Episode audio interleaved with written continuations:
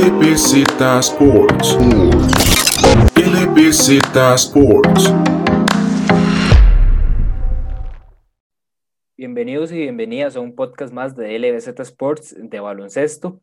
Y esta semana tenemos Liga Superior de Baloncesto en femenino, que ya regresamos a la última etapa de fase de grupos. Tenemos selección mayor que se encontraba en El Salvador jugando la ventana del segundo preclasificatorio Mundial de Baloncesto. Y tenemos también un poco de NBA que ya se preparan, las, ya, ya están listas las finales. Empezando con lo que es Liga Superior Femenina, aquí me acompaña Carlos para repasar los resultados de, de esta jornada eh, que se jugaron sábado donde, donde empezamos en el grupo B con una Sobeba Heredia que sale rotado 41-72 ante Copenhague Arba, y siento yo principalmente por la ausencia de Ariana Mora, que no estuvo presente eh, en ese partido porque ya viajó a México para incorporarse al TEC de Monterrey. Bueno, sí, eh, empezamos la jornada 8 con este partido. Sí, vi a Heredia sufrir mucho con esa ausencia de Ariana Mora. O sea, ella aportaba bastante en todo aspecto Heredia, ataque, defensa, reboteo, asistencias, a todo. Y aparte también de la experiencia y el dominio de San Ramón, que ha sido pues tendencia durante este torneo, por algo de solo ha tenido una derrota, son las líderes tanto de su grupo como del torneo en general. Eh, y principalmente fue San Ramón dominante en el segundo y último cuarto, 7-13, o sea, Mm, puede ser pocos puntos, pero de igual manera es, es algo en donde domina bastante la defensa principalmente y después un 6-22 para cerrar el partido.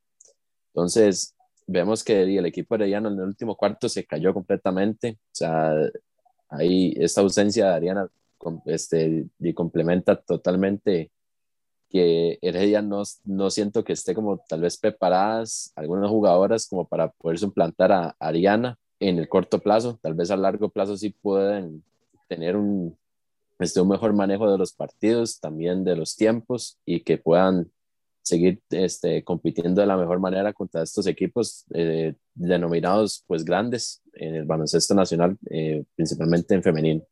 Y el escenario es que de cierta forma el, el timing, como, como, le podríamos llamar, tal vez no fue el mejor en medio del campeonato, pues obviamente Ariana no es como que decide cuándo se va y cuándo no, la universidad misma es la que le dice a ella, bueno, ya, ya puede venir, digamos, por todo el tema del COVID. Eh, y es algo que hay que, que hay que ponerle atención en estas últimas dos jornadas. Primero, viendo, digamos, qué tanto les puede afectar en el tema de la, de la tabla de posiciones y además también eh, tomando en cuenta si clasifican que van a llegar de cierta forma también debilitadas. Eagles eh, en estos momentos, que es el segundo partido que vamos a repasar contra la Universidad de Costa Rica, saca la victoria 54-31 y Eagles es de los que tal vez podríamos decir se puede ver beneficiados porque vienen, vienen tomando impulso y sus dos contrincantes eh, que, con los que pelean, Heredia y la Universidad de Costa Rica, eh, por ese segundo lugar, son los dos que en este momento están teniendo problemas. Sí, David, de hecho en este partido de la UCR está con la gran ausencia de Paula Mora todavía, o sea, tiene una hiperextensión de rodilla, casi parecía la que le, dio a Yanis. Entonces, de hecho, en, redes, eh, de hecho en, en, redes, en Instagram, podíamos ver que, que compartía el, el video de Yanis y decía exactamente así se me hizo la rodilla en, en el partido. Sí, obviamente todavía no se sabe si ella pueda o sea, ella estaba haciendo trabajo de rehabilitación y todo, tal vez pueda que vuelva, no, que me dijeron que supuestamente no iba a poder terminar la temporada, pero pongámoslo como un signo ahí de interrogación y que ella sea la que decida si pueda volver para este final de temporada o no. Eh, principalmente hay que destacar a Eagles y en primera parte toda su experiencia que tienen. Natalia Galvez, Gabriel Alvarado, eh, Seida Zorrilla, también jóvenes figuras como Amanda Fernández, Jerlene, Is, eh, Islop, son eh, jugadores que, le han, que han aportado una dinámica totalmente diferente a Eagles a partir del cuarto partido, o sea, cuando empezó la fase de intergrupos y se están acomodando muy bien en este grupo, en este grupo E para poder este, clasificar en una mejor posición y, y lograr enfrentarse eh, de, de mejor manera ante alguna otra rival que no tenga tanto peso en el otro grupo. Yendo al otro grupo que sería el A, Santo Domingo eh, saca la victoria 72-43 contra el equipo de San Agustín, del que ya hemos hablado que le ha costado un poco. Podemos ver que de cierta forma se levantan un poco, digamos, en lo que es el segundo, la segunda mitad, en el tercero y último cuarto, eh, mejoran un poco, incluso en temas de anotación, eh, por lo menos maquillan un poquito más en lo que iba a ser el resultado final.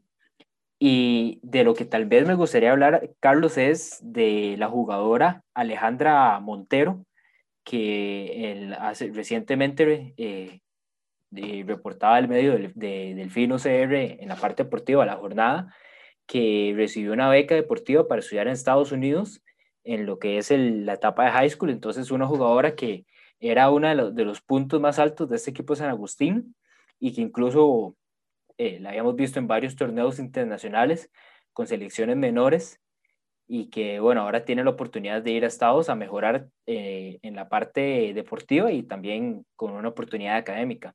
Sí, de hecho, ella era el punto más alto en, en cuanto a lo que son de las más jóvenes del, de este equipo San Agustín y, primero felicitarla, primero por esta, por esta parte eh, de la beca. Obviamente, ya poniendo la parte del equipo como tal de San Agustín, pues una baja un poco sensible, para no decir que mucho, y ver cómo se desarrollan durante el término del torneo. Claramente, igual hay que esperar a ver cuándo, cuándo ya eh, Alejandra se estará incorporando también a, al, al colegio. Sí, claramente, porque digamos, ahorita en Estados Unidos están de vacaciones y creo que vuelven a clases el próximo mes o hasta septiembre inclusive. Entonces, hay que tener hay, que ver qué sucede con ella. Obviamente el torneo de le faltan solo dos jornadas más antes de que empiecen este, los playoffs y ver cómo se hace el sistema de clasificación. Y bueno, yo diría que entramos ya al último partido, creo que fue el más emocionante de toda la jornada, entre San Carlos y Phoenix Curriabat.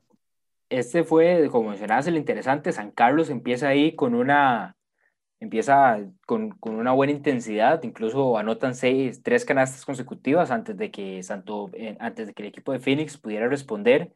Eh, de ahí fueron desarrollando, controlando el juego en lo que fue el primer cuarto, pero el segundo cuarto, eh, eh Curriabat le da la vuelta al, al, partido, saca una ventaja de 20 puntos en el cuarto, digamos como tal, entonces recupera los nueve con los que venía abajo y, y, se pone más bien 11 arriba en el marcador. Después de eso siguieron controlando el juego y aunque San Carlos dio tal vez un último, un último sprint, dio un último esfuerzo, en, la, en, ese, en ese último cuarto ya la, la diferencia era, era es, la diferencia que ya tenía el equipo de, de a favor permitió sostenerla para sacar la victoria contra este equipo de San Carlos. Le quedan dos partidos y dos que van a ser muy importantes. Sí, David, de hecho, San Carlos en ese último cuarto hicieron un arranque de 11-0, que con eso estaban pues casi que llegué, dándole, dándole vuelta al partido. Lo, lo que mató a San Carlos completamente fue eh, los errores casi que de escuela, o sea, no hacer buenos pases, la desesperación en el tiro, también errores en defensa. Entonces, eso fue pues parte de lo que San Carlos no pudo este, tratar de, de, tener como más calma a la hora de cerrar bien este partido. Claramente también y punto alto la, la extranjera Ari McClure, que cerró muy bien el, el este, este partido. Lo hizo de muy buena manera contra San Carlos. Así que, pues, Phoenix se lleva una muy buena victoria. San Carlos se coloca en una posición un poco ahí como que más o menos buena y no tan buena con esta derrota. Así que quedan dos, quedan dos jornadas más en donde este grupo A en ese segundo puesto va a estar bastante interesante y ver eh, cómo terminan las posiciones eh, entre, estos, entre estos tres equipos que están en esa contienda. Pasamos entonces ahora a lo que sería un apartado que normalmente tendríamos eh, Liga Superior Masculina, pero este esta semana, como bien habrán notado en redes sociales, se, hubo un parón, como mencionaba Carlos la semana pasada, en cuanto a Liga Superior, por temas de eh, selección nacional y para hablar un poco de lo que fue la selección en este, en este preclasificatorio de, en, en El Salvador, tenemos, aparte de Carlos, tenemos invitado especial al señor Clifford Smith, que nos acompaña para analizar un poco de lo que fue el desempeño de la selección en, en El Salvador. Hola, ¿qué tal? ¿Cómo van? Gusto, David. Clifford, primero que todo, bueno, vos estás ahí en El Salvador. Contanos tal vez un poco de cómo viviste eh, después de tantos años de estar más bien vos en la cancha, cómo viviste tal vez estos, estos, estos días que estuviste ahora en, desde, desde las gradas como aficionado apoyando al, a la selección. No, es interesante, muchísimo más nervioso eh, que cuando se juega. La verdad, este, me convierto diferente, ¿verdad? No puedes hacer nada más contribuir más que, que apoyando y gritando, pues como aficionado, ¿verdad? Pero eh, la verdad que eh, el torneo estuvo bastante competitivo, bastante importante. El equipo Bahamas y el equipo de Cuba eh, con figuras de, de primer nivel. Eh, obviamente, Salvador y Costa Rica eran los equipos eh, un poco más débiles del torneo y efectivamente, pues así es como se han venido, se han venido dando los resultados. Viendo, tal vez, bueno, en, en cuanto a los resultados de la selección, eh, tuvimos la victoria contra El Salvador, un partido que, pues podríamos decir, era, era los, los, lo esperado tomando en cuenta lo visto en el primer play clasificatorio. No hay que decir que, que solo por ese partido ya la selección tenía la victoria asegurada, igual había, como dicen, en los partidos hay que jugarlos pero conocíamos al rival. Las dos, de cierta forma, sorpresas o tal vez un poco desconocidos, dos selecciones que teníamos tal vez un, un tiempo de no, de no enfrentarlos, Bahamas y Cuba, son las que salimos con dos derrotas y, y bueno, son los dos partidos donde principalmente siento yo la defensa estuvo bien, pero costó un poco más en la, en la parte ofensiva. Sí, yo, yo siento que el equipo de Salvador es un equipo que ya conocíamos, que teníamos muchísima información y ya estábamos como de cierta manera acostumbrados a enfrentar a ese tipo de rival, ¿verdad? Eh, igual manera son equipos eh, que tienen ciertas, eh, digamos que deficiencias en la parte, la parte física, pensaría yo, ¿verdad? En el, en el, en el estereotipo, en, el, en, en en cómo están construidos los jugadores físicamente, ¿verdad? Eh, equipos como Cuba y como Bahamas tienen un, un, a ver, una, una fortaleza física, un tamaño, un atleticismo, eh, pues mucho, muchísimo más superior al nuestro, ¿verdad? Entonces, pues la victoria contra El Salvador en el primer juego nos daba, nos ponía en una buena posición, ¿verdad? Nos ponía eh, eh, en un lugar importante para tener pues, dos oportunidades más, una contra Bahamas, que bueno, perdimos el partido casi por 25 puntos, y la otra con Cuba, que la verdad hicimos un gran trabajo hoy, creo que eh, mejoramos un poco ofensivamente, defensivamente mantuvimos la tendencia, creo que hemos logrado mantener los equipos por cercano a los 75 puntos hacia abajo y eso la verdad es un beneficio importante para nosotros y para nuestra selección con base al material humano que tenemos, pero ofensivamente creo que nos ha costado un poco más eh, operar. Y um, la verdad que el partido de hoy le, le, hubo un momento en tercer cuarto que llegamos a empatarlos, ¿verdad? Después de ir perdiendo en el marcador por eh, casi 20 puntos en algún momento, ¿verdad? Eh, entonces, eh, se hizo un esfuerzo, los muchachos creo que eh, eh, hicieron todo lo humanamente posible, ¿verdad? Lo que tenemos con la, con la planilla que traíamos, el, empatamos el juego, pero el, el talento de Cuba, eh, la verdad es impresionante. Hay, hay jugadores ahí de primera línea que son jugadores 100% profesionales que juegan en ligas europeas y demás. Entonces, pues la diferencia se va viendo. me parecía gracioso ver jugadores como Guzmán, que es un jugador que que, que juegan en Europa también con Cuba, al final del partido eh, molido, cansadísimo, tirado en el medio de la cancha, eh, agradeciendo que ya se había acabado el tiempo. Eso significa que los pusimos a, pues a trabajar, a, sudar la gota gorda, pero bueno, igual eh, su talento fue superior y, bueno, se nos dio la pérdida. Con lo que mencionabas, incluso uno de estos eh, jugadores cubanos, Yaciel Rivero, que juega en la Liga Española, en la Liga, en la Liga Endesa, eh, hoy lo logramos mantener de cierta forma en, en, un, en, una producción baja para lo que venía en los primeros dos partidos, que anotaba 35 en, en el primero contra Bahamas, después fueron 28, si no me equivoco, contra El Salvador, pero se nos escaparon tal vez esa, como podríamos decir ahí, ese, ese Guzmán, Cubillo, otros jugadores que ante la ausencia de, de principalmente eh, otros jugadores eh, em, em, emergieron para que Cuba sacara la victoria. Sí, definitivamente. A ver, Guzmán es un jugador que tiene, que tiene experiencia internacional fuerte, eh, especialmente en Europa. Se rumoraba que los Dallas Mavericks lo querían también en su momento. es un jugador que, que está ahí, ¿verdad? Que se maneja en esa esfera, en esa élite. Eh, Hoy nosotros fuimos muy acertados eh, cambiando a la zona defensiva, ¿verdad? Los marcamos en zona, eso creo que les hizo daño en el tercer cuarto y de ahí en adelante los incomodamos un poco más el, el trabajo. Eso nos permitió a nosotros empezar a encestar un poco, ¿verdad? Mejorar un poquito ofensivamente, pero eh, y retenerlos en, su ofensiva y, obviamente pues todo el talento que tienen. Pero al igual, o sea, Rivero eh, estuvo tal vez un poco no, no, estuvo tan productivo ofensivamente hoy, pero Guzmán, eh, la verdad, estuvo eh, muy, muy eficiente, es un jugador muy completo, muy explosivo. Eh, es un jugador que te causa, que comparte la bola y es un, jugador que te pone en una situación siempre difícil y, y, creo que la ofensiva de, de, de, Cuba giró alrededor de Guzmán, jugador que de hecho no, entra, no entró jugando hoy, sino que entró desde la banca eh, me imagino querían guardarlo un poco, pues precisamente por un tema de desgaste y demás. Eh, Cuba viene con ocho jugadores al torneo, entonces es un equipo que si parte de la estrategia y lo que veíamos que la, que la selección quería hacer era desgastarlos un poco, ¿verdad? Tratar de jugar con eso, eh, pero son súper atletas y entonces pues la verdad que al final se nos dificultó mucho ofensivamente poder hacerle, hacerle frente a Cuba. Clifford, eh, en, en, lo que fueron los dos partidos, siento yo, en el tanto Bahamas contra Cuba, la selección arranca lento, tiene un arranque lento en ambos partidos, eh, se le dificulta la parte ofensiva más que todo, y lo que es por lo menos el tercer cuarto, donde viene el principal cambio, eh, contra Cuba nos, en el, día de hoy nos costó tal vez mantenerlo un poco en ese cierre en, en el último cuarto, pero contra Bahamas, que con cada minuto que pasábamos en ascenso.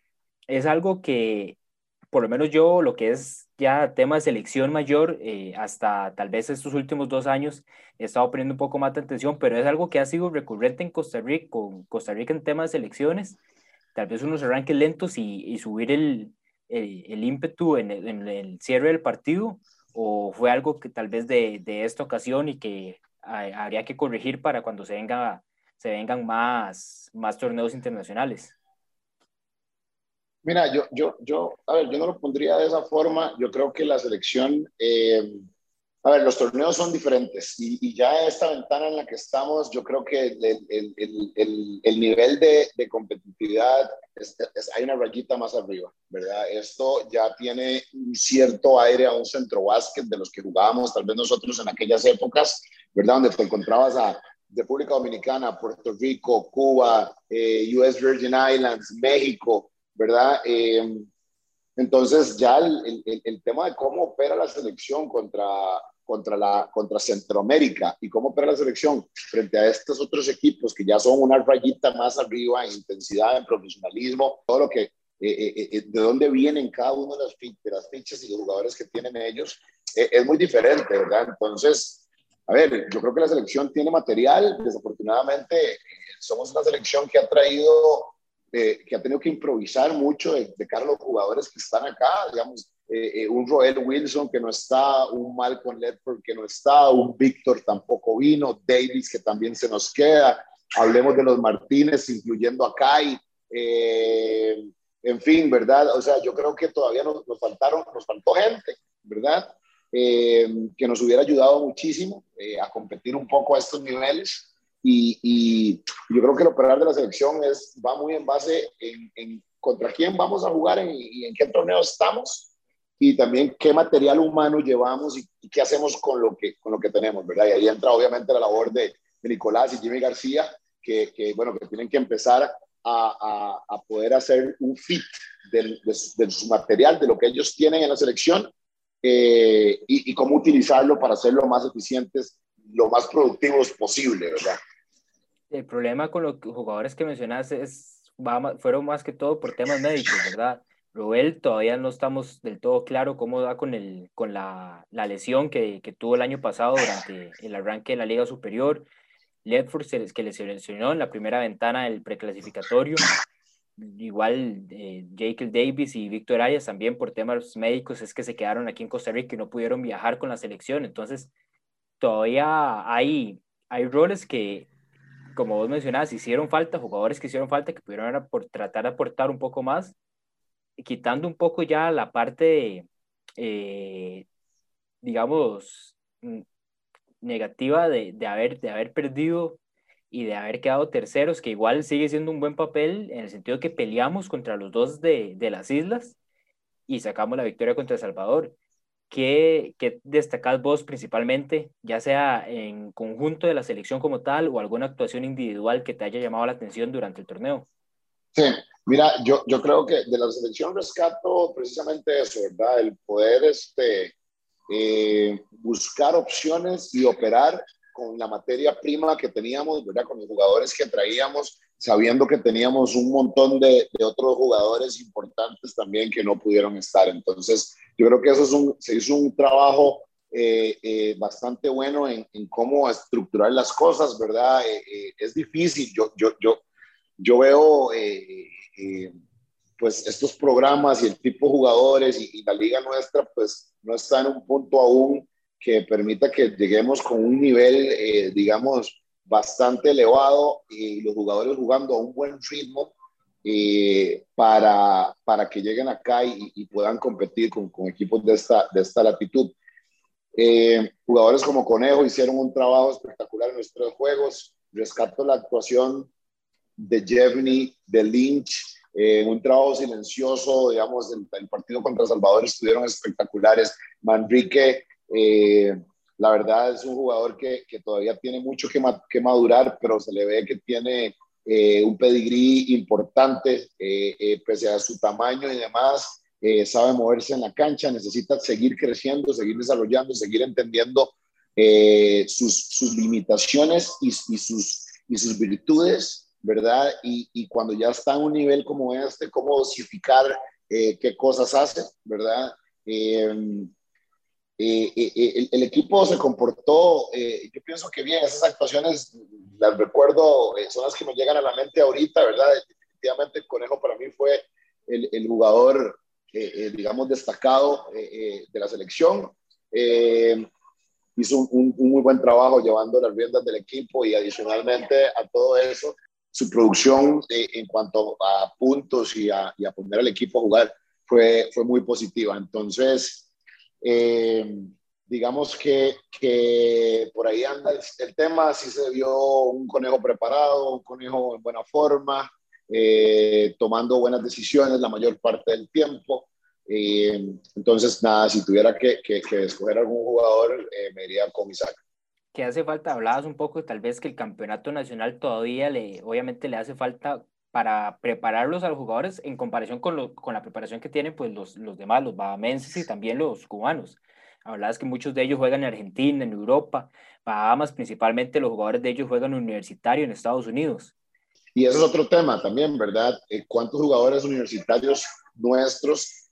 A ver, yo creo que nosotros todavía estamos en un proceso, eh, que es un proceso que este, es un proceso que, que todavía los jugadores nuestros que están jugando afuera no están en edades suficientes como para empatar en una selección mayor, todavía falta, ¿verdad? Pero es una buena, creo que es un buen grupo que viene creciendo, eh, eh, digamos, en un baloncesto americano, la mayoría, algunos en México también, eh, y creo que eso nos va a llevar a que poco a poco podamos repatriar un poco los jugadores que tenemos jugando en ligas más, más competitivas, ¿verdad? Y sumándole un poco a una base de una liga nuestra, como la Liga Superior de Baloncesto actualmente, que tiene eh, una serie de refuerzos y que van a ayudar a que el nivel local en Costa Rica eh, eh, vaya mejorando. Entonces, nada, creo que es un tema de proceso, es un tema de tiempo.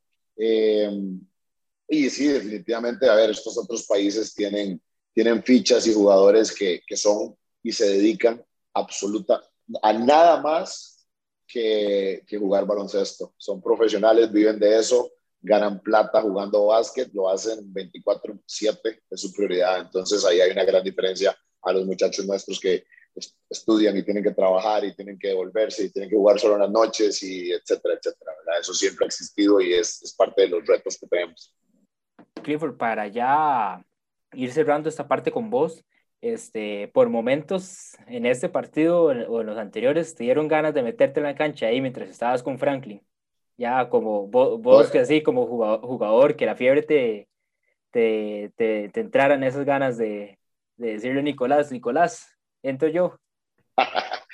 Sí, sí, todo el tiempo, la verdad, es lo que te decía al inicio, o sea, es un sentimiento muy diferente eh, cuando estás adentro, porque estás concentrado, estás, a ver, si hay un factor de emoción cuando estás en la cancha, pero estás en una misión. Acá desde, desde la gradería es súper complejo eh, querer ayudar, ¿verdad? Entonces sí, pues definitivo, hoy lo viví el partido eh, en la gradería, me peleé con los árbitros como de costumbre, pero ahora desde afuera. Entonces, eh, nada, eh, son etapas y, ahora, pues esta etapa en la que estoy, pues claramente me dan ganas de jugar, pero, pero, pero disfruto muchísimo también, pues poder apoyar a, la selección desde afuera. No, tenía, no tenías ahí a Mut, al, al, al, encargado de las relaciones públicas del arbitraje a la par tuya para refutarte. No, posiblemente me hubiera eh, refutado todos y cada uno de mis reclamos. Pero sí. Bueno, yo ahora terminada la, la parte femenina, terminada la parte masculina, pasemos con el jugador y la jugadora de la semana. Carlos, en la parte femenina, ¿a quién tenemos? Entre las nominadas tengo eh, otra vez a Mariela Matamoros, colocando los mismos números casi de siempre de toda la temporada, 28 puntos, 11 rebotes. Después Gabriel Alvarado de Eagles, 17 puntos, 4 rebotes.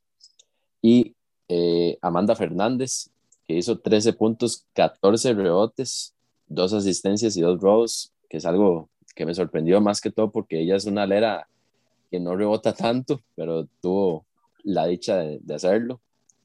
Lucía McGuinness de Santo Domingo, 15 puntos, 8 rebotes, 3 asistencias y 3 robos. Y Jennifer Sánchez, de igual manera, de Santo Domingo, 14 puntos, 11 rebotes, 3 asistencias, 4 robos y 2 tapas. Y la elección mía va a ser eh, Jennifer Sánchez de Santo Domingo. Fue, una actuación bastante completa por parte de ella, aparte de que Santo Domingo pues tiene la baja de, Beatriz Alfaro, que tiene que pasar por el quirófano, todavía no sé qué, tipo de lesión tuvo ella, pues esta le pregunté y no, no he obtenido alguna respuesta de ella al, al respecto. Entonces, este equipo pues ha tenido que tratar de ingeniárselas entre todas las demás para poder pues, suplir esta gran ausencia de, de Beatriz.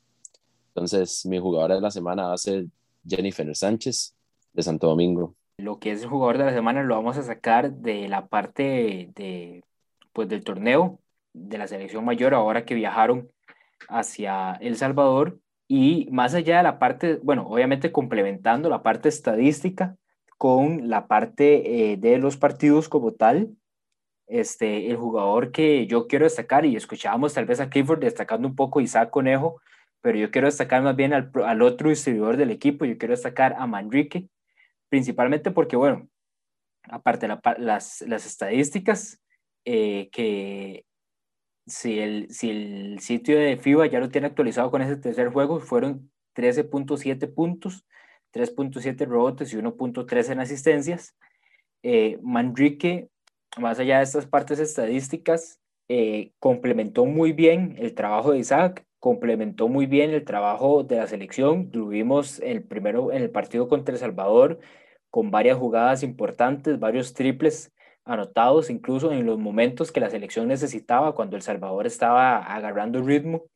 Y en este partido, de cierta forma, contra Cuba, eh, cuando, la, cuando la ofensiva de la selección estaba un poco, eh, estaba un poco atorada, estaba un poco trabada, donde las oportunidades tal vez no estaban tan claras, Manrique logró, logró anotar y logró sostener un poco eh, esa ofensiva para que ya en el tercer cuarto nos pudiéramos reponer. Y aunque al final Cuba termina dominando completamente el último cuarto para cerrar el juego, eh, Manrique tuvo un muy buen desempeño en, ese, en este partido contra Cuba, que de cierta forma por lo menos nos mantuvo un poco en ese arranque para tratar de, de para mejorar y estar cerca de incluso de, y para lograr empatarlos incluso en el tercer cuarto a Cuba. Y de momento, entonces, para mí, eh, Manrique sería el jugador de la semana eh, en la parte masculina con la selección nacional. Pasamos entonces ahora sí al platillo principal. Eh, entramos entonces con tema de NBA. Ya tenemos la final definida y yo creo que de habernos dicho a cualquiera de nosotros tres eh, en diciembre, antes de que empezara la temporada, que los Milwaukee Bucks y los Phoenix Suns estarían disputando en estos momentos las finales de la NBA, yo creo que ninguno de los tres hubiera creído mucho ahí ese, esa declaración. Y menos cuando le agregamos que los Suns jugaron, los Suns jugaron contra los Clippers y además de eso los Bucks jugaron contra Atlanta en las finales de conferencia. O sea, vemos que ha sido una temporada bastante extraña en ese momento, en, en, ese, en ese punto. Dos equipos que no son tradicionales llegan a la final y va a estar bastante interesante.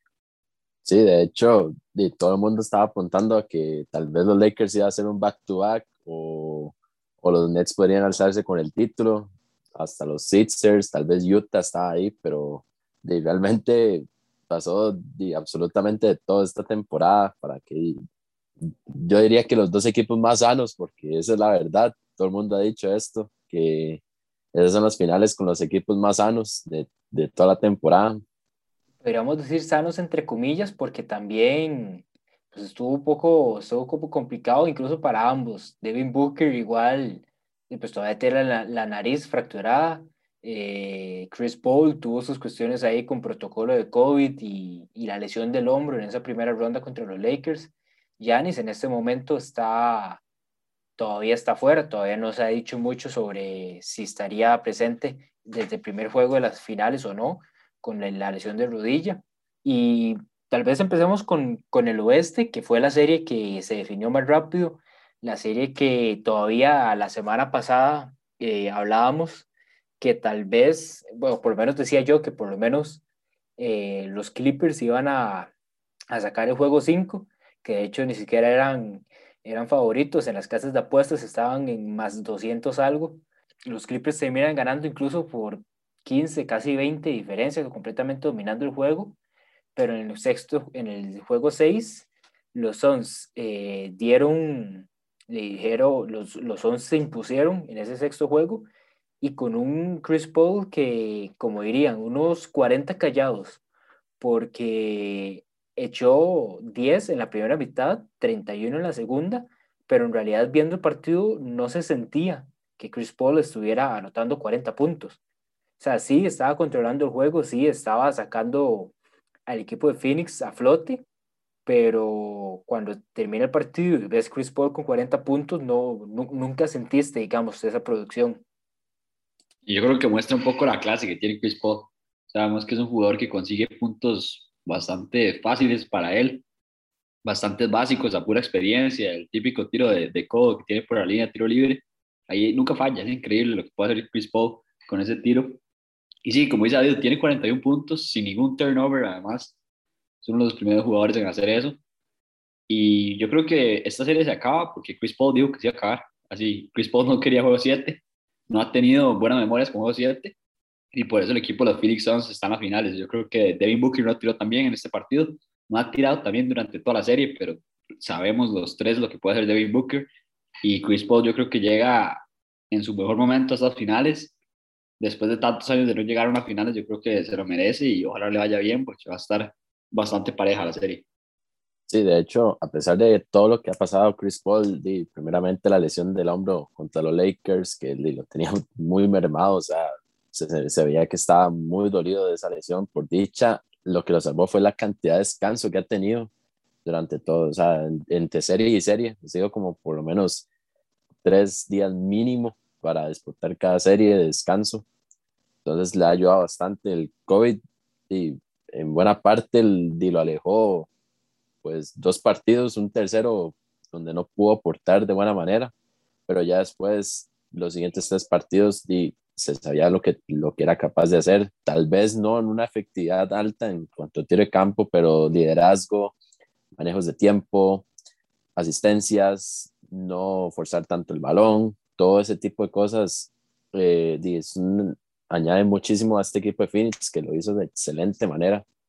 Devin Booker di, solamente tuvo un buen juego, el primero, que tuvo más de 40 puntos. Lastimosamente, a partir del juego 2, tuvo la fractura en tres partes de la nariz, que eso di, prácticamente puede decirse que lo condicionó, más allá de que sea solamente di, la nariz, di, no ha podido tener como muy buenas, muy buena serie fuentes cercanas a, a, Devin Booker dicen que ya en la familia Jenner tienen hasta separada la cita para, para la operación en el off-season. Y, y, ahí se lo pagan ellas, ¿ah? y el doctor, es un doctor personal de cada, de cada una. Van a prestar uno un ratillo y, listo. Al suave. Y los, digamos que el juego 6, para mí lo hubieran ganado los Clippers, se hubiera un séptimo juego, siempre y cuando hubieran jugado, eh, como habíamos dicho en, el podcast anterior, que era de que un Paul George llevara más la bola al aro, de que tuvieran más ayuda a todos, de todos los demás, digamos, Marcus Morris hizo, muy, hizo a partir del juego 4 una excelente serie, algo que no, no se veía en los primeros tres juegos pero sí quedó condicionado los demás jugadores. Terrence Mann quedó, no tal vez debiendo, pero sí faltó un poquitico más para el aporte a los Clippers. Reggie Jackson se mantuvo en su línea tendencia ascendente de siempre con los triples, entonces eh, solamente quedó viendo Paul George más allá de que hizo todo lo posible para el equipo sea, tuvo promedios demasiado exagerados, más de 30 puntos, casi 10 rebotes por partido en, en esta serie y hasta en estos playoffs, inclusive. Entonces, creo que dependiendo de lo que hagan los Clippers, pueden llegar a, ser, llegar, a, llegar a las finales acomodando algunas piezas, pero los Suns hicieron un partido completamente inteligente, manejaron los tiempos, experiencia tal vez experiencia se podría decir entre comillas, Chris Paul es el líder y tal vez un Jay Crowder que ya, ya sabía cómo era tratar de, de, jugar este tipo de playoffs, finales. Entonces creo que el beneficio completo era de los Suns, pero para mí pudo haber llegado a un juego 7. Eso sí, siempre se le iban a llevar los Suns. Y a eso quería preguntarle principalmente a Chandy. Eh, como bien dice Carlos, juego 5 eh, lo que fue Paul George, 3 de 6 en triples, como tal vez hablábamos, si los va a tirar, que por lo menos fueran, fuera a tratar de hacer lo más efectivo posible desde la zona de 3 puntos, 8 de 8 en tiros libres, o sea, no falló, y en lo que fueron intentos de 2 puntos, tuvo 12 de 14 intentos. Sabemos que cuando iba al aro o, que, o cuando por lo menos era adentro de la zona de 3 puntos, Chris Paul, eh, Paul George supo responder de cierta forma, como dice eh, Carlos, hizo un poco de ahí lo que, lo que hablábamos en el podcast pasado. Y Marcus Morris, eh, como decía Carlos también en, en, el grupo, en el grupo nuestro, por mensaje, que pareciera que más bien de alguna forma el podcast llegó a Estados Unidos y al teléfono de Marcus Morris, porque después de que dije que ni a la par del aro las echa, anotó como 5 triples, 22 puntos y fue parte de, esa, de, esa, de ese juego 5 que le da la victoria. Pero quiero escuchar un poco de, de Chandy, primero en esta serie con Paul George y ya después cuando pasemos al este también un par de preguntitas. Bueno, de Paul George que yo creo que se quitó ese apodo de, de Pandemic P. Paul George que hace rato yo estaba, bueno, en podcast anteriores hablábamos y yo decía que quería ver ese Paul George de Indiana. Lo vi en esta serie y hay que ver con este equipo de los Clippers, hay que ver qué hace Kawhi Leonard, que también dicen que puede salir del equipo. Con a Paul George. dicen. Sí, David sí, con la ilusión de Miami, pero yo creo que no sería el mejor fit a Miami. Me gustaría ir a los, a los Mavericks, a, Dallas, con Luca y por Singis ahí que haga algo, a ver si acaso. Pero no, yo creo que es un equipo que, si, si Kawhi se da cuenta, este equipo puede llegar a las finales otra vez muerto de risa bueno, muerto risa porque el oeste es bastante complicado, pero tiene muchas opciones de jugadores como Reggie Jackson que han hecho un gran papel y ya puede depender un poco más de su Robin, que es Paul George. Entonces, por esa parte, yo creo que es una gran temporada para los Clippers. Claramente se quedan cortos. Hay, los tres sabemos que esta serie hubiera sido completamente diferente si Kawhi estaba sano. no lo está, entonces las cosas pasan, eso ha pasado durante toda la temporada, como dije en el podcast anterior, pero mala suerte para los Clippers, pero gran aprendizaje y yo creo que lo que más demostraron es que Paul George sí es el jugador que todos esperamos y que lo puede volver a hacer en otros pedos. Lo importante es eso, como, dices, como decís, que por lo menos Paul George se recupera de lo que fue esa primera etapa de playoffs eh, la temporada pasada en la burbuja. Eh, lo que fue la burbuja sí lo dejó, digamos que un poco feo en cuanto a reputación y esta temporada mejora bastante. Eh, obviamente, tal vez con un, y digamos que serían, digamos, dos formas de verlo, porque con Kawhi Leonard en cancha Paul George queda más condicionado a, a, un, a un, poco de juego en perímetro, juego de, de lanzamientos de tres, eh, tal vez no, no, no, no, tendría el mismo tiempo con el balón o la misma oportunidad para atacar el aro. Entonces, eh, siendo yo los Clippers, también tendría en consideración eso, porque si Kawhi Leonard va a seguir siendo el principal jugador con el balón en sus manos, tal vez podría servir más un jugador eh, que tenga mejores porcentajes de, tiro exterior, tal vez un CJ McCollum, que es uno que todos los años está en, que todos los años está en rumores, eh, que Paul George, porque ya vimos que Paul George lo que más le facilita el juego es ir al aro y no tanto tal vez el tiro exterior. Puede anotar, sí, pero ya hemos visto en esta serie y en anteriores que no es el, su juego más cómodo.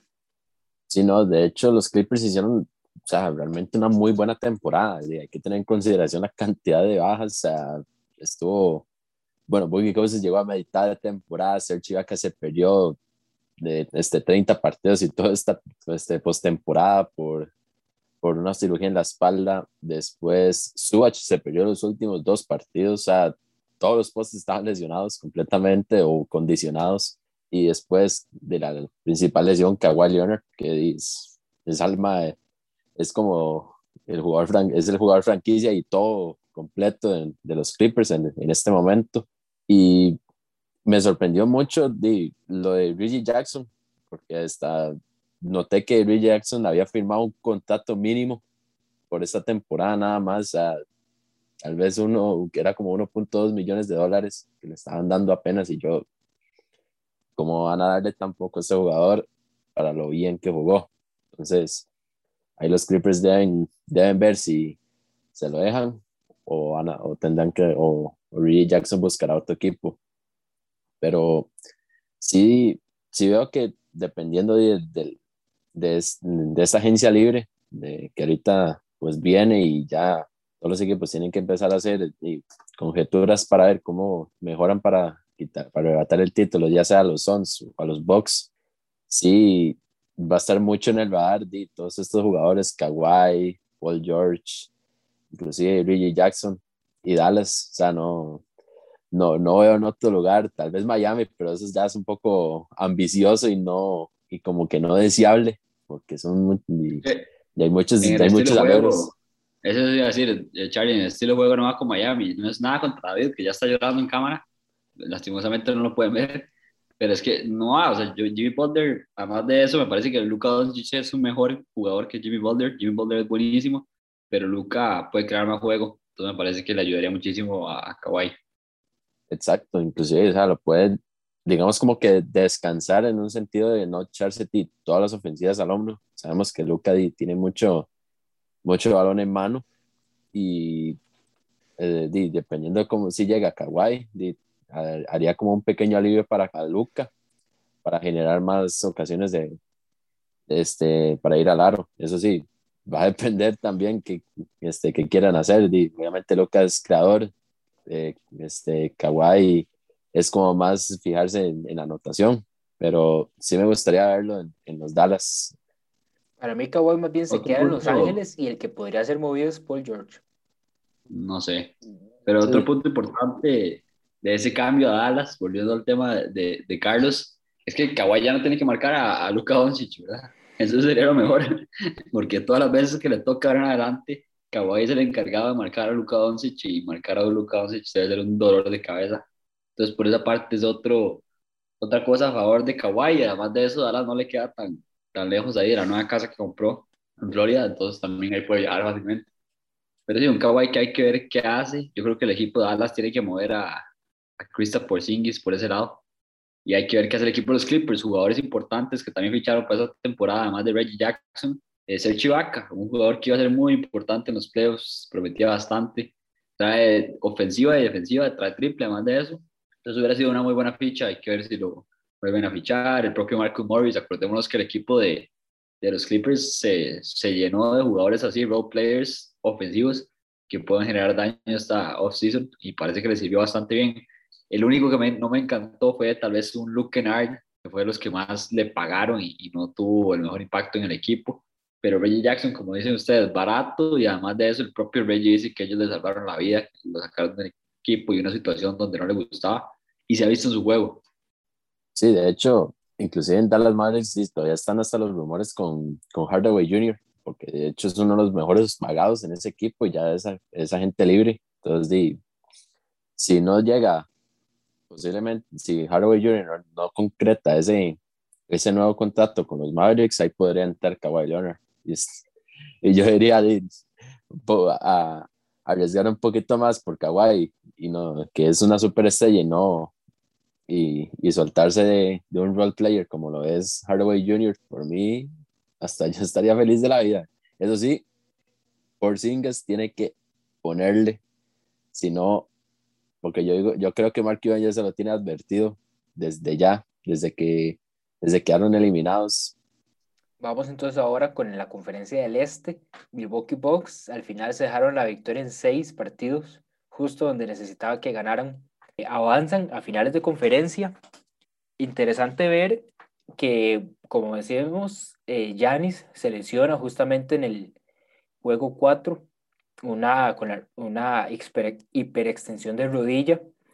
5 eh, y 6 no juega del todo Yanis. Y bueno, primero un Brook Lopez que se devolvió a sus años en Brooklyn, 33 puntos en el juego 5 por otro lado, Bobby Portis también tuvo un juego enorme en, ese con 22 puntos cuando salió de titular. Y tenemos un juego 6 con eh, Drew Holiday anotando 27 puntos. Me quedo debiendo 3 puntos más, pero se los perdono. Después tenemos a Chris Middleton con 32 puntos en ese encuentro.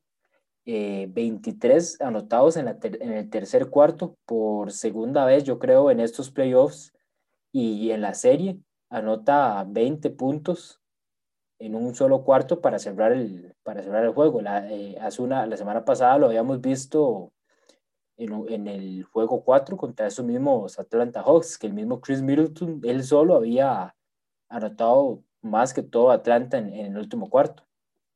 Sí, vemos que en este partido tenemos dos factores X, que son, eh, como dijo David, Brook López, que se volvió a los días de, de los Nets, y puso numerotes, y del otro lado Boy Portis, que también supliendo esa baja de, de Giannis, lo hizo bastante bien en realidad.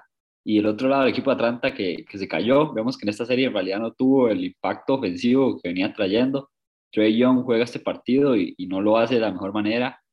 Vemos que otro jugador que estaba afectado por las lesiones. Entonces, por ese lado, Atlanta no tuvo la mejor suerte Vemos que, que, jugadores como Kevin Werther se caen en esta, en esta serie, no tienen la misma cantidad y, y porcentaje de, de, campo que tuvieron en, los, en las demás series. Tal vez Bogdanovich fue el que dio el paso adelante cuando no estuvo Trey Young, pero sí les pegó mucho la baja. Trey Young vuelve a este partido y tira bastante mal. 4 de 17, 0 de 6 de triple. Entonces, bastante complicado ganar un juego con Brook López tirando tan buenos porcentajes y, y, Drew, y Holiday también. Entonces, me parece que, que es es, es merecido del equipo de los Bucks y, y, lo que sería bonito es ver a Giannis en, esa, en las finales. Sí, Brook López de, completamente loco números, sea, poniendo números de tipo Brooklyn, Brooklyn Nets, ya, que inclusive hay que decirlo, Brook López es el máximo anotador de todos los tiempos de la franquicia de los Brooklyn Nets, algo un poco descabellado, pero sí la realidad. Entonces, la gente lo está alabando completamente, un enorme partido hizo en el juego 5 ahí en, ahí en, en Milwaukee. Este, de Holiday y Middleton totalmente concentrados en lo que tenían que hacer, y metidos en, en, sus, en sus roles. Y creo que eh, la baja de Trey, o sea, yo lo estaba hablando con, con varios amigos este, y decía que, que la baja de Trey Young afecta más a Atlanta que la baja de Giannis a Milwaukee, porque digamos, Milwaukee es un equipo, es un equipo más en complemento, o sea, tienen más, tienen más figuras, tienen más experiencia, tienen más rodaje, aportan todos de diferentes maneras. En cambio, Atlanta es centrado en Trey Young y ya después todos eh, aportan de diferente manera. Entonces, aunque parecía una lesión como un poco inofensiva, porque solamente se dobló el tobillo, pues terminó siendo un golpe bastante duro eh, en el hueso del tobillo, que sí lo alejó y, jugó el juego 6 para tratar de salvar a Atlanta y con esos porcentajes no, no fue posible. Y de hecho solamente brilló, en ese caso Cam Reddish desde la banca, 21 puntos, y, pero solo fue su único partido bueno. No me hubiera imaginado Reddish este, metiendo esa cantidad de puntos en los demás partidos. Tal vez hubiera cambiado la historia completamente a favor de Atlanta. Pero rescatando bastante a Atlanta, hicieron una excelente temporada. Nadie se lo pensaba completamente. Yo que muchos hasta, metían a, a, los Knicks en la siguiente ronda por encima de Atlanta. Nosotros, los, nosotros mismos nos los dimos por muertos contra los Knicks, los dimos por muertos contra Filadelfia y bueno, terminaron en finales de conferencia peleando en ese sexto juego y ya dos, dos victorias de incluso estar en estas finales.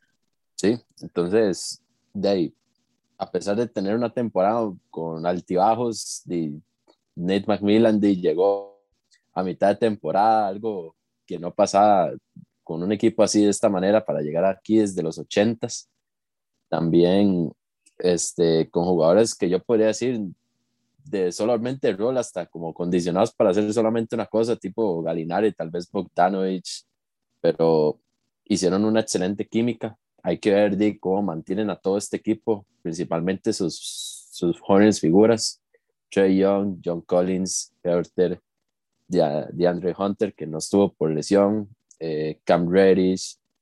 Hay que ver quiénes añaden un poquito más de experiencia. Hay que ver si se mantiene, si mantienen a Capela, eh, Galinari. O sea, es un equipo que tiene muy buen futuro y Macmillan los colocó cada uno en su respectiva función y lo hicieron de excelente manera. Pero los Bucks, por la experiencia y por la cantidad de rodaje de sus jugadores, están pues técnicamente muy merecidos de estar metidos en las finales y de buena manera. Ahora hay que esperar solamente que Yanis pues vuelva de esa lesión, por lo menos no tuvo ningún daño, sea tanto ligamentos como estructural de la rodilla. Entonces dijeron que hasta podía, era potencial que jugaran juego 7 si perdían contra Atlanta. Entonces, di, no hay que extrañarse que hasta pueda que arranque las finales sin ningún tal vez con tal vez sin ningún problema, pero no, no creo que se lo arriesguen tanto al inicio. Vayamos entonces ahora con ya el enfrentamiento de las finales, los Suns contra los Milwaukee Bucks. Por parte de los Phoenix Suns no, no habían estado en unas finales de NBA desde 1993, cuando liderados por Charles Barkley enfrentaban a Jordan y los Bulls.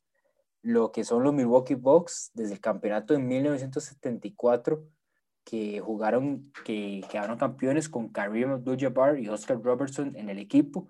Entonces vemos que son dos equipos que tienen años de no estar en finales, años, incluso los Suns no han quedado campeones de la NBA, los Bucks desde los 70s. Entonces una serie que es bastante interesante para lo que son estos siete juegos que se vienen y que por fin vamos a ver un Chris Paul en finales de NBA. Hablando un poco, digamos, de la serie como tal, ¿Qué, qué, qué, qué es lo que, lo que de momento ven ustedes que va a plantear cada uno de los equipos? ¿Qué plantean los Suns para frenar a los, a los Milwaukee Bucks? ¿Qué plantean los Bucks para frenar a los Suns? Bueno, por mi parte yo creo que va a ser una serie muy pareja en realidad. Sí veo un poco favoritos al equipo de los Suns, un poco más por esa lesión de Giannis.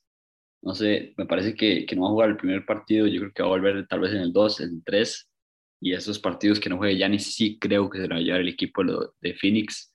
Vemos que contra Atlanta Milwaukee se la jugó, pero es que no jugó Trey Young en un partido, Trey Young después volvió lesionado, entonces por esa parte, o sea, los, todos sabemos que en los playoffs es donde más pesan las, estrellas, es donde más aparecen las estrellas, entonces yo creo que entre CP3, Devin Booker y Hakim Olajuwon, que está jugando así y DeAndre Ayton estos playoffs, yo creo que va a estar bastante complicada el equipo de Milwaukee.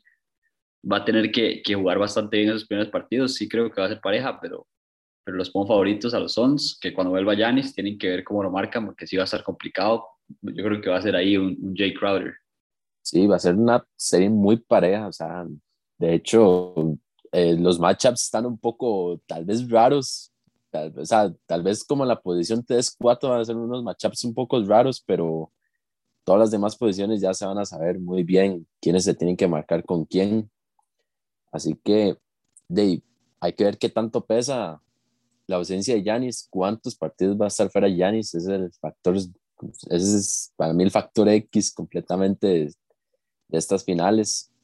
Eh, por otro lado, para mí Chris Paul merecido 16 temporadas y que se le estén dando ya por fin las finales, creo que es algo que, que darle mucho mérito, o sea, es un excelente jugador, de hecho estaba viendo un video eh, que, que habían subido en Instagram, creo que fue NBA, la, de la TAM, que decía, que decía Chris Paul que, el, que, el, que pasar la bola es el trabajo más fácil.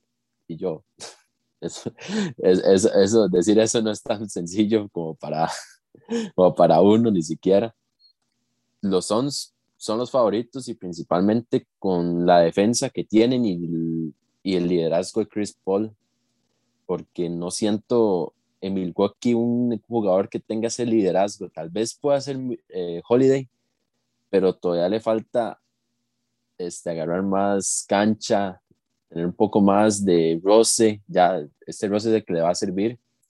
Pero Chris Paul, con, la, con estos 16 años ya en la liga, totalmente ya se, se conoce, ha liderado muy bien a este equipo y creo que es para mí es, ese es el factor por el cual los son, los favoritos para estos finales, inclusive si Janis estuviera todavía sano. El detalle con las, con las, con las marcas, Janis, como bien dice Alejandro, tendría que ser, si volviera, tendría que ser un Jay Crowder, un Michael Bridges, Cam Johnson y el otro que esté sobrando con Chris Middleton. Eh, tal vez Devin Booker tenga que ser el que marque a, a Drew Holiday o eh, mismo Chris Paul por, por tema, porque si no es, eh, si no es Chris Paul, de, Holiday, eh, tenés que ver dónde metes a, Chris Paul en la defensa. Por parte de la parte defensiva, diría uno que tal vez los, los Bucks tienen una ventaja, como la han tenido yo creo que en casi todos sus enfrentamientos. Holiday directamente uno lo pone con Devin Booker, Chris Middleton puede ir con Chris Paul, y Yanis te queda ahí para las ayudas defensivas, no necesariamente tiene que ir a marcar a Chris Paul porque ahí sí lo veo un poco complicado eh, por la habilidad que tiene Chris Paul para aprovechar ciertos enfrentamientos. Eh, para mí, como bien dice Alejandro, y, y de hecho en, en, las casas de apuestas de momento son los Phoenix Suns los favoritos para ganar el título, pero no lo veo tan definido como para que decir con demasiada confianza que los Suns eh, ganan la serie o que los Suns son los claros favoritos. Es una serie muy, muy pareja y que de cierta forma todo depende de, de Giannis y de cuándo vuelva. Y también está el factor que ha sido el más determinante por parte de Phoenix en la temporada, que ha sido Dan Ayton. Esta vez le toca, van a estar en la pintura tanto Giannis como Brook Lopez va a ser tal vez un poco más complicado que en las series anteriores, pero sigue siendo un DeAndre Ayton que ha jugado muy bien y que va a ser muy importante para Phoenix en los objetivos de conseguir el campeonato. Vámonos de una vez con lo que serían las predicciones. Carlos Alejandro, ¿quién gana la serie y cuántos juegos dura?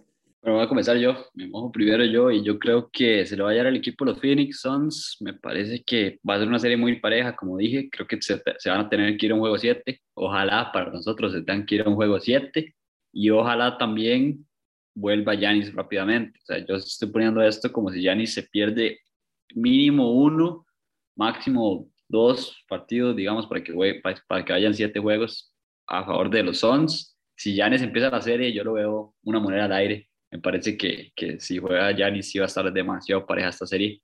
En realidad me gustan mucho estos playoffs. Ojalá juegue Yanis. Siempre queremos ver las estrellas en esto, porque si no, la estrella que tienen que aparecer de los Bucks que no es que lo estoy tirando, pero tienen que aparecer, son Drew Holiday y Chris Middleton, lo hemos dicho, y, y son los jugadores a aparecer cuando Giannis no está. Entonces hay que, hay que ver cómo lo plantea el equipo de los Bucks, que también tiene que hacer muy buena defensa para mí. No, pues serie muy pareja. Yo digo que siete juegos también. Digamos, a este momento, si Giannis no juega los primeros dos partidos, se lo lleva a los Suns eh, en siete. Si ya Giannis vuelve a partir eh, en este, el martes, que es cuando empieza esta serie, moneda al aire, siete juegos. Ahí al que cae, como pusieron eh, en, en, Twitter, eh, ha sido como lo más justo estas, estos playoffs para ambas, para, para ambas franquicias. Empezaron en reconstrucción, añadieron una que otra pieza este, fundamental, pero con jóvenes estrellas llegaron justamente a, a las finales y de muy buena manera. Carlos ha ido muchos de estos podcasts con moneda al aire. Entonces yo voy a, voy a obligarlo a que si ya ni juega desde el primer juego, ¿con quién, quién se lleva la serie? No, me gustaría ese anillito para Chris Paul, man. Son, los Sons, yo quiero ese anillito para Chris Paul, se lo merece completamente. Ah, bueno, yo no dije, sí, sí, yo también dije, yo apliqué la de la monedita y también digo aquí, si juega Giannis desde el primer partido, creo que se lo llevan los Bucks y creo que tienen la capacidad para, para ser campeones. Yo me voy con los Suns en seis juegos, los, escojo a los Phoenix Suns porque eh, quiero ver a Chris Paul con el anillo Hemos hablado de lo que ha sido, digamos, la carrera de Chris Paul, 16 años, primero en New Orleans, que incluso durante ese tiempo eh, su entrenador era el mismo Monty Williams.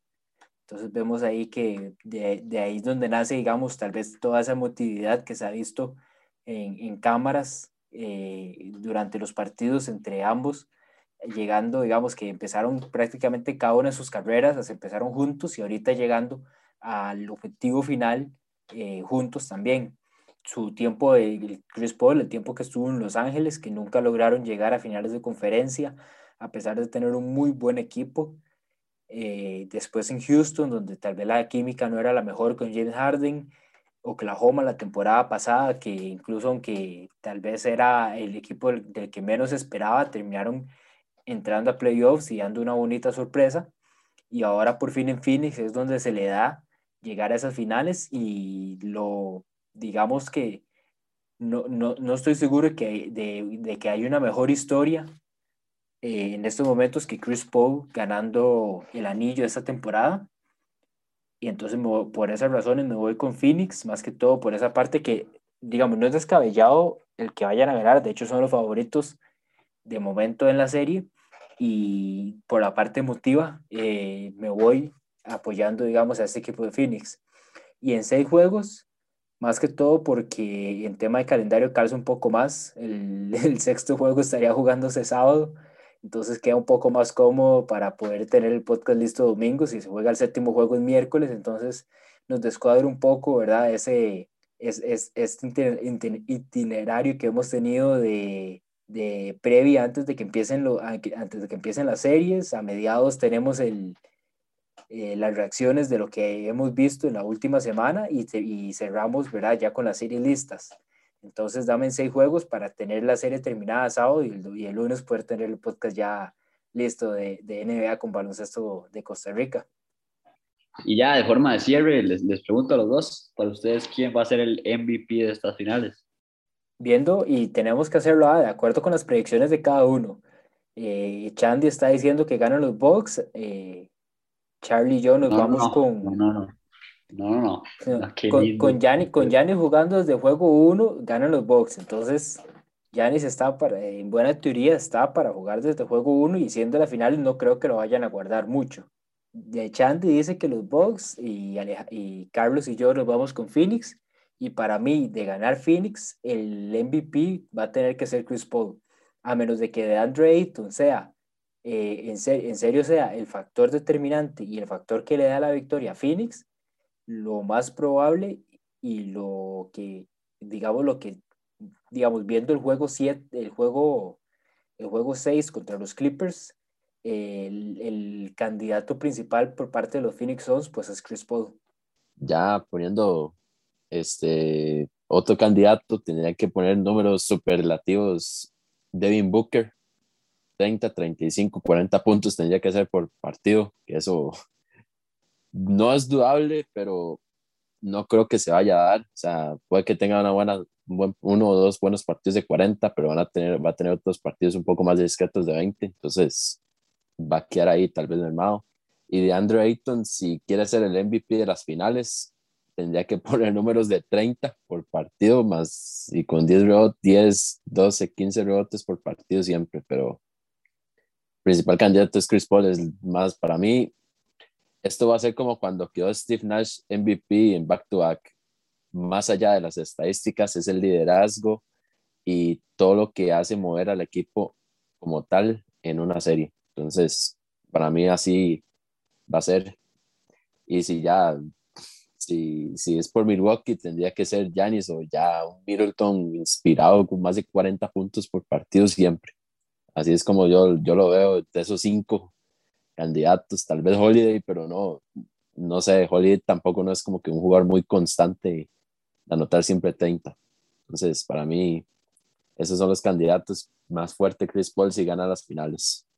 Interesante, yo en caso de que queden los Suns, creo que es, va a ser Chris Paul. O sea, es que de, de los dos lados siento que puede que quede un jugador, la estrella de cada equipo, pero para los ojos de los aficionados puede, puede, puede que sea otra. Me parece que del lado de los Suns está demasiado complicado para que Devin Booker lo gane.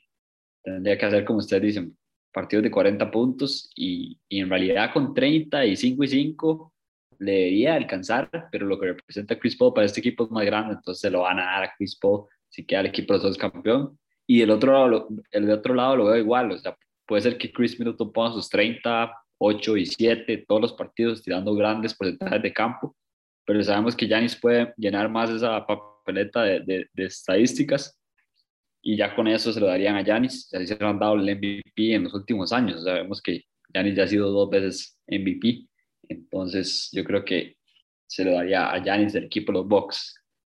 Yo creo que con esto, con esto llegamos al cierre de nuestro podcast. Muchas gracias por escucharnos. Les recuerdo seguirnos en redes sociales como LBZ Sports, en Facebook, Instagram y Twitter. Tenemos finales de la NBA, dos equipos muy sorpresivos, pero en realidad los más constantes durante todo el año.